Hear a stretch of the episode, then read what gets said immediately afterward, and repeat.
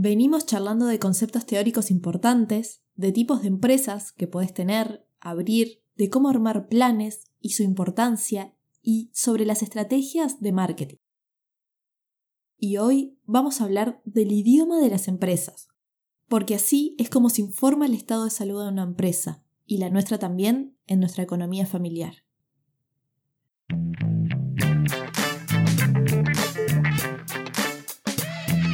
Hola y bienvenidos a Administración.zip, episodio 6. Mi nombre es Lucía y aquí te comparto un comprimido de conocimientos para que aprendas en minutos lo más importante de gestión y administración para tu negocio o desarrollo personal.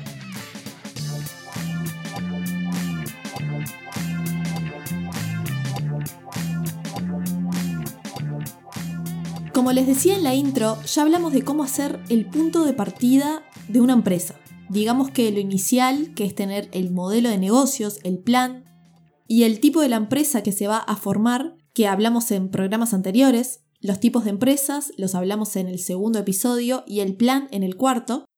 Y bueno, luego de este punto inicial, que es tener el proyecto consolidado, tenemos que bajar a tierra esos números y darle forma. Pa, me viene bárbaro porque no sé hacer ni un asiento, me dijo una amiga el otro día cuando le comentaba de qué se iba a tratar este capítulo. Y bueno, esa es la idea, que les pueda servir y aportar, y por eso hoy vamos a arrancar desde el vamos con la contabilidad.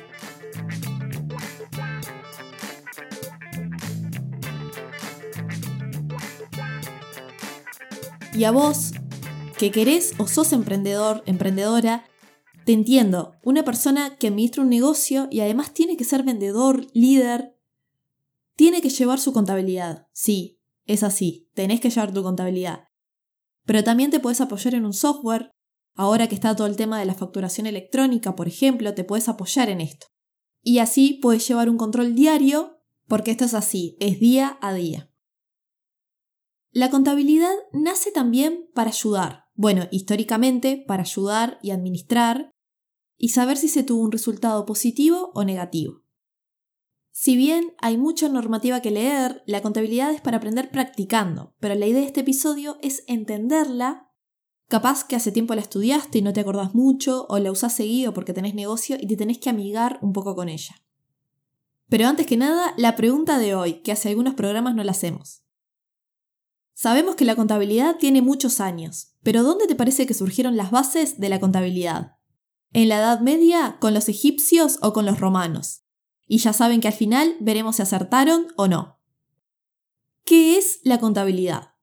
Y es esto, es un sistema de información para tomar decisiones. Es información, información útil y confiable que está destinada a varios interesados. Y les pregunto, ¿quiénes se les ocurren? Bueno, tenemos por supuesto a los que invirtieron en la empresa, los accionistas, quienes la dirigen y, claro, el Estado como recaudador de, impuestos y controlador. ¿Por qué? Por lo que decíamos al principio, la contabilidad expresa en números el estado de una organización. Y las empresas tienen que rendir cuentas a sus inversores, pero también a sus clientes y a la sociedad misma. Esta información tiene que ser, como decíamos, útil, relevante, comprensible y lo que se llama materialidad o significancia relativa. ¿Qué es esto? Bueno, es un concepto fundamental que está en lo que se llama marco conceptual de los estados contables. Básicamente, una información material o de significancia relativa es aquella información que influye en la toma de decisiones. Información que si yo omito ponerla puede cambiar la toma de, la, toma de decisiones de los interesados. Además, acercarte a la contabilidad es clave porque toca toda la empresa. Cualquier operación, acción, lo que hablábamos en el episodio anterior de marketing, todas esas campañas, todo pasa por el sector contable o al menos le pide números a este. Pero de todo esto que hablamos, lo que tenés que saber principalmente es que de la contabilidad sabes lo que tenés en dinero, principalmente en banco o cuentas corrientes, dada la bancarización que existe hoy en día, cuánto tenés en dinero, en mercadería, en inventarios, en activos e inversiones, cuánto debes, eh, cuáles son tus obligaciones a corto y largo plazo y cuál es tu rendimiento y tus resultados acumulados. También sabrás cuánto estás facturando en cada mes, en qué meses más y en cuáles menos. cuáles son tus productos o servicios que más ganancia te dejan y en qué se te va el dinero, es decir, qué costos y gastos tenés.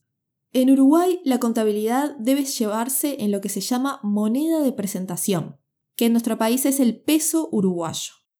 La contabilidad no son todo números, de hecho es mucha lectura, se trata más que nada de aplicar complejas normas, decretos, pero esta normativa se adapta a partir de las denominadas normas internacionales de contabilidad o información financiera, que emite el, el IASB, que significa International Accounting Standards Board. Dichas normas se conocen con las siglas de NIC y NIF, con doble I, y se basan en el supuesto de empresa en marcha, la contabilidad se lleva como si la empresa esté operativa y no en liquidación, por ejemplo. Liquidación es cuando está en concurso, por ejemplo, y se llega al punto que se debe liquidar. Otro aspecto importante es que solo cuando se genera un comprobante es que se registra la transacción. Se hace él o los asientos que se necesiten y todo asiento está respaldado con un comprobante. Por cada hecho económico que realiza la empresa, se emite al menos un comprobante. Se te puede ocurrir, bueno, entonces las empresas registran solo cuando tienen transacciones cuantificables. Pero hay cosas, situaciones que se prevén en una empresa que son muy importantes, pero no han sucedido. ¿Y cómo me entero de ellas al ver sus, estados contables? Perdón. Por ejemplo, ¿cómo me entero de un juicio probable, un plan de mudanza, si en realidad la empresa es parte de un grupo económico y todo esto influye. Bueno, toda esta información está revelada en notas. Las notas son parte del juego de estados que tiene una empresa, que ya se los voy a comentar.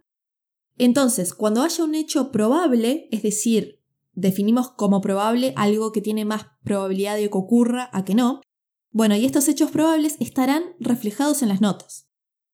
Por lo tanto, si en algún momento te toca asociarte o invertir en una empresa, Lee bien esta parte de las notas, porque además de números, que todos ven, tiene mucha información importante. Explicando un poco todo desde el principio, cabe destacar que bueno, los asientos generan reportes. Los reportes forman los estados financieros que resumen todas las transacciones de un periodo determinado, entendiendo por periodo determinado 12 meses, que se le llama periodo fiscal. Un periodo comúnmente es del 1 de enero al 31 de diciembre, pero no siempre es así. Hay muchos casos en los que los cierres de balance son el 30 del 6, o sea, el 30 de junio, como por ejemplo la mayoría de las empresas agro, también puede ser el 30 de septiembre, en fin, depende de la actividad. Recién hablábamos de estados financieros, y les cuento que un juego completo de estados financieros contiene un estado de situación financiera, comúnmente conocido como balance general, el famoso balance, un estado de resultados, un estado de cambios en el patrimonio neto, un estado de flujo de efectivo y notas. Todos interdependientes entre sí. ¿Por qué hago hincapié en los estados financieros? Porque como emprendedores tenés que entenderlos. Los registros los lleva un contador o un estudio contable, pero vos tenés que entender e interpretar estos estados, qué reflejan estos estados para tomar las decisiones. Explicando un poco cada uno, bueno, tenemos que el balance, eh, este estado de situación financiera, se define como la foto del día. Es una foto de la empresa al día del cierre. Por lo tanto, no es dinámico, es como se encuentra la empresa en ese momento. En el balance tenemos la famosa ecuación patrimonial, que es la base de toda la contabilidad. La ecuación patrimonial dice que los activos son iguales a el pasivo más el patrimonio. Activo es igual pasivo más patrimonio. Por eso se le llama balance, porque la suma de los activos debe ser igual a la suma del total del pasivo y patrimonio. En donde, y acordate de esto, lo que se tiene, activos, es igual a lo que se debe, pasivos, más lo invertido para pagarlo, patrimonio. Esto de equilibrio se apoya en la idea de la doble entrada, que quiere decir que todo asiento tiene dos patas, digamos. En el lado izquierdo del asiento se le llama debe y del lado derecho se le llama haber. Por el lado del debe aumentan los activos y las pérdidas y por el lado del haber aumentan el pasivo, el patrimonio y las ganancias, y viceversa disminuyen. Es decir, que por ejemplo un activo, una cuenta de banco, aumenta por el debe, pero cuando tengo egresos, es decir, pagos, disminuye por el haber. Ahora definamos un poco qué es cada cosa. Los activos son los bienes y derechos de una empresa. Su definición más formal es que son los recursos que posee la empresa para su beneficio futuro. Los activos son caja, bancos, cuentas a cobrar, inventarios, bienes de uso, etc. Los pasivos son las obligaciones que, bueno, requieren el egreso o erogaciones de dinero, de recursos. Y son tales como deudas con proveedores, con bancos, salarios a pagar, impuestos a pagar, etc. Tanto las cuentas de activo como pasivo se ordenan en el balance de menor a mayor liquidez. Y esto es por norma. Que una cuenta sea más líquida que otra quiere decir que se puede convertir fácilmente en efectivo. Además, siguiendo un poco con este concepto, también se clasifican si son de corto o largo plazo. Y a esto se le llama corrientes o no corrientes. Los activos o pasivos corrientes son a corto plazo, generalmente un año o en el periodo que se informa, y las cosas que llevarán más de un año o periodo son no corrientes. Por ejemplo, una maquinaria no se convierte tan fácilmente en efectivo, puede demorarse en vender, por ejemplo. Es entonces que es un activo fijo no corriente. Una deuda puede ser corriente si se tiene que pagar a corto plazo o no corriente si tenés un préstamo a varios años. Si querés medir la liquidez de una empresa con un balance, una buena opción es hacer el total del activo corriente sobre el total del pasivo corriente. A esta cuenta se le llama ratio de liquidez relación corriente y si te da más que uno, es decir, si el activo corriente dividido el pasivo corriente te da mayor a uno, quiere decir que la empresa tiene liquidez suficiente para afrontar sus obligaciones a corto plazo. Esto de las medidas de liquidez, endeudamiento y rentabilidad es muy interesante y lleva su tiempo, así que luego le voy a dedicar un episodio completo con esto. Pero sepan que de estos estados financieros se calculan ratios para seguir obteniendo información del estado de la empresa. Vimos la definición de activo, pasivo y ahora patrimonio. El patrimonio es el capital, representa el capital, el aporte de los accionistas, socios. También tiene resultados, resultados del ejercicio, resultados acumulados. Los resultados acumulados vienen de ejercicios anteriores.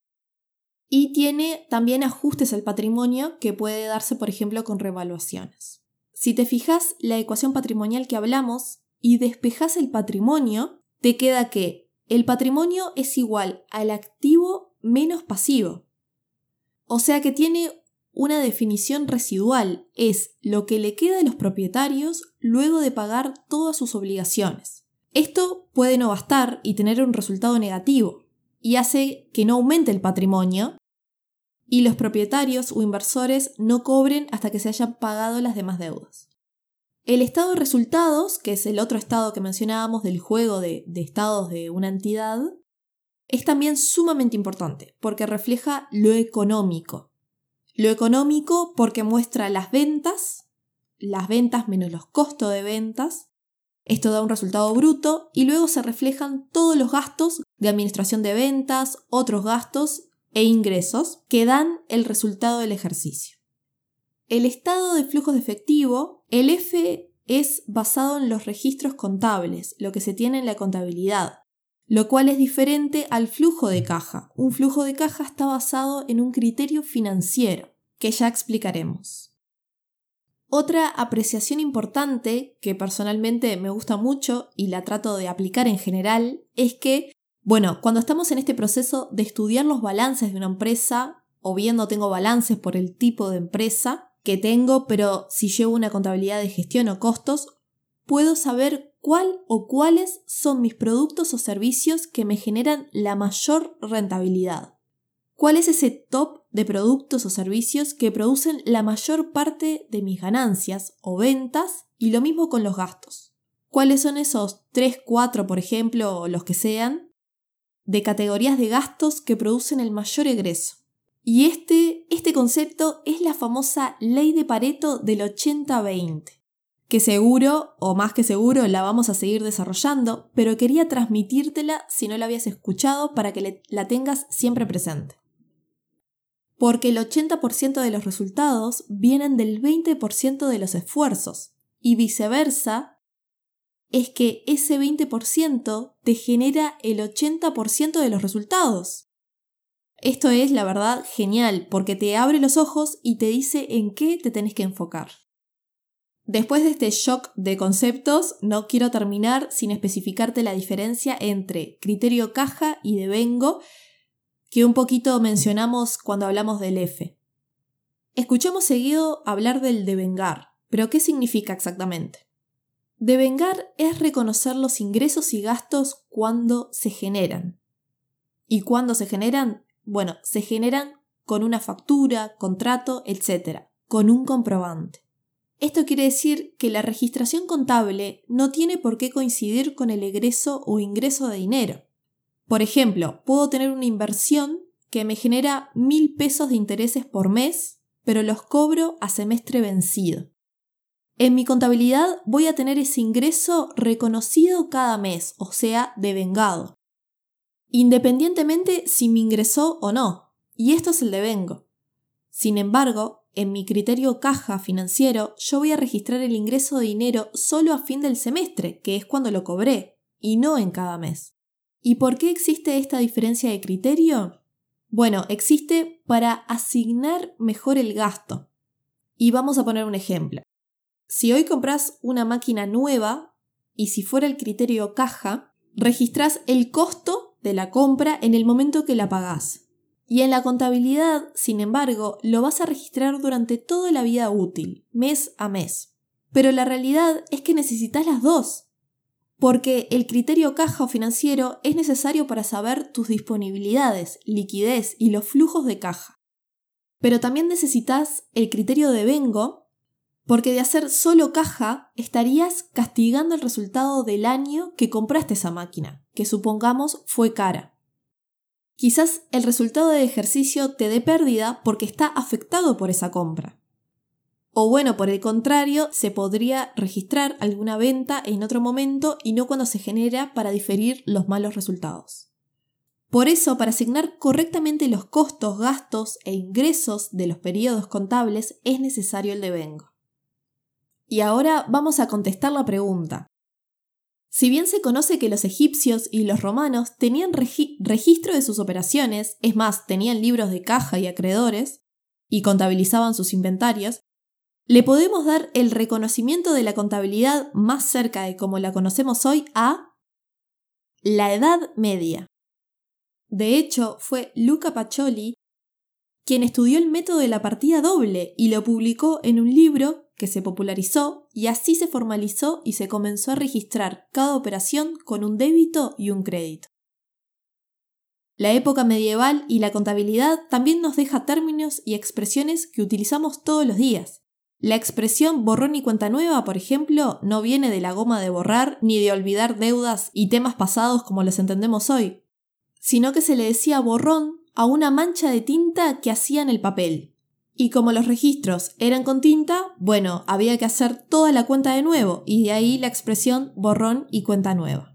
Hemos llegado al final de este episodio en donde vimos, bueno, vimos la famosa ecuación patrimonial, que los estados contables se interpretan para tomar decisiones y que representan la realidad en un determinado periodo en el próximo episodio continuaremos profundizando en los estados contables y cómo organizar la contabilidad con opiniones de profesionales.